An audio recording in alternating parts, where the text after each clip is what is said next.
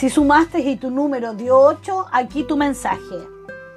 Es un año en donde se activará el karma, en el plano físico y concreto, pudiendo verse la cosecha de anteriores esfuerzos, en logros como compra de propiedades, aumento de ingresos, prosperidad económica o concreciones de pareja.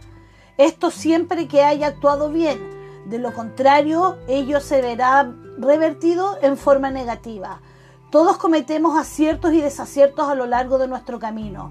Por ello, puede suceder que se produzca un vaivén de acontecimientos, siendo algunos, por un lado, muy prósperos y otros que causen sufrimiento.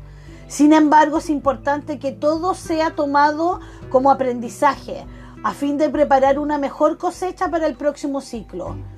Una de sus principales características es la de ser disciplinado y ordenado. Estas cualidades son muy importantes a la hora de ir en busca de nuevos objetivos, ya que solo tiene que combinarlos con su inteligencia y perseverar hasta que pueda recibir los primeros resultados de su esfuerzo.